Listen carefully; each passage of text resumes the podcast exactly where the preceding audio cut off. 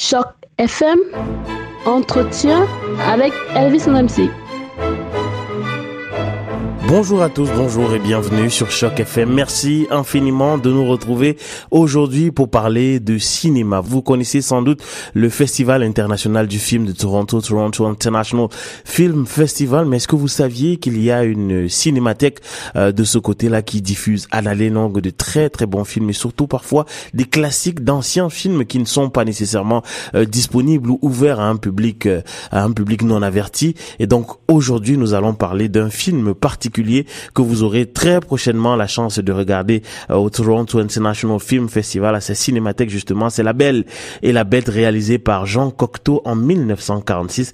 Et pour le faire, j'ai le plaisir d'accueillir monsieur Samuel Lafrance qui est programmateur à la cinémathèque du Toronto International Film Festival. Bonjour monsieur Lafrance. Bonjour Elvis, ça va? Ça va très très bien et vous-même?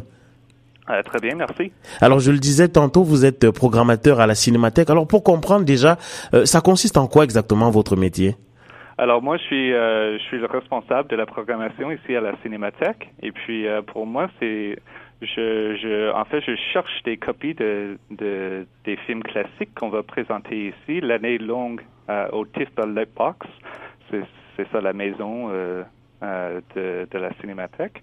Et puis, euh, moi, je suis responsable, comme j'ai dit, pour les copies. Euh, je trouve les copies. Et puis, en, fait, euh, j'assiste aux invités spéciaux qui viennent pour animer nos séances, pour, pour donner un peu plus de contexte sur les films qu'on a choisis. Ok, très bien. Et justement, parmi les, les, films que vous avez choisis, il y a une série, en fait, qui est consacrée à Guillermo del Toro. de quoi est-ce qu'il s'agit exactement?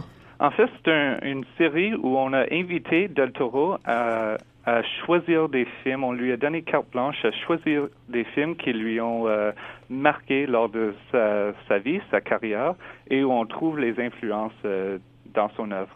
Oui, effectivement, Guillermo del Toro, qui, comme vous le saviez, est un formidable cinéaste euh, d'origine mexicaine, dont euh, les films ne sont plus à présenter. Justement, parmi les films, en fait, qui ont influencé euh, ce grand cinéaste et qui ont fait de lui le réalisateur qu'il est désormais, il y a La Belle et la Bête de Cocteau. est-ce que c'est pendant la séance, justement, qu'il dira les raisons pour lesquelles il a été influencé par ce film, ou bien est-ce que vous savez, vous avez déjà une idée? euh, j'ai déjà une idée. Malheureusement, il ne sera pas à la séance, il ne pourra pas assister à la séance, mais on sait bien que c'est un film euh, qui, qui traite euh, la magie du cinéma, la fantaisie du cinéma, et je, je, je crois que c'est quelque chose qui a vraiment marqué Guillermo parce que on trouve souvent dans ses films ces éléments de la fantaisie.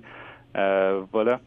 Et cette projection euh, aura lieu euh, normalement euh, le, on a dit ce samedi 7, c'est bien ça, samedi 7 octobre, à partir de, de, de 20h45. de quelle manière est-ce qu'on procède pour regarder cette séance-là? Et En fait, on peut visiter tif.net pour plus de renseignements sur cette séance et, pour, et sur le, le rétrospectif et pour procurer des, des, billets. Et en fait, on a une séance de reprise le vendredi, le 24 novembre, à 11 heures du matin.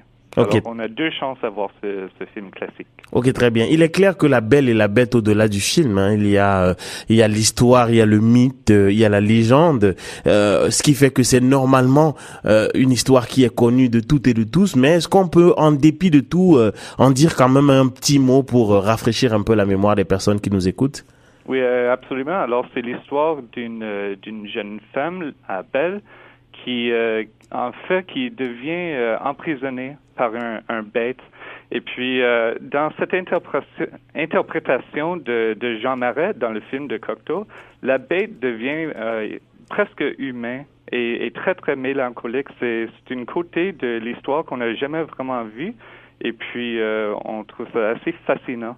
Et puis, voilà. Oui, c'est un film qui travaille euh, euh, quand même assez souvent euh, l'imaginaire littéraire et celui du cinéma aussi, parce que récemment encore, il faisait l'objet d'une adaptation qui a été dirigée par Bill Kondo. Qu'est-ce qui peut justifier que ce film soit, du moins que cette histoire soit autant et autant de succès auprès des cinéastes et des écrivains, même de la littérature en général? Ben, Je crois que c'est l'idée de la transformation euh, de la transformation d'une bête, d'un animal presque à un prince, à un prince humain qui euh, qui peut, euh, disons, aimer aimer une femme, mais aussi de la transformation de l'héroïne de Belle à quelqu'un qui a au début qui a peur de ce monstre et qui qui découvre les éléments humains à l'intérieur. En, en, effet, c'est un film qui promeut qui peut promouvoir euh, euh, les aspects intérieurs et humains de n'importe qui. Oui, effectivement. Alors, euh, Monsieur La France, dans quelle langue est-ce que le film sera diffusé? Il sera diffusé en français avec des sous-titres en anglais. Ok, très bien.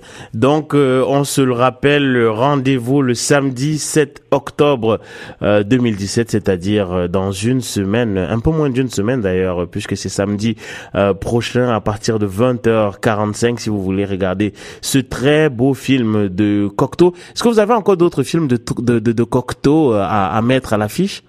Euh, pas de Cocteau, mais on a des films dans cette série euh, d'un peu partout au monde. On a des films espagnols, du Japon, euh, de l'Espagne, etc. Alors, ça donne vraiment une idée des, des classiques du monde qu'on peut qu'on peut voir ici à la Cinémathèque. Alors, Monsieur La France, en parlant tout à l'heure de votre métier, vous avez dit que une des tâches qui, consiste chez vous à retrouver des bandes de films, ça veut dire que quoi? Que certains classiques ne sont plus nécessairement accessibles et qu'ils il faut absolument aller dans des archives euh, pour les retrouver. Et puis d'ailleurs, dans quelles archives est-ce que vous retrouvez généralement ces films? Alors, on travaille avec des archives un peu partout au monde. Euh, il y en a plusieurs aux États-Unis. Il inclut euh, l'Académie, qui sont ceux qui prennent soin des, des Oscars.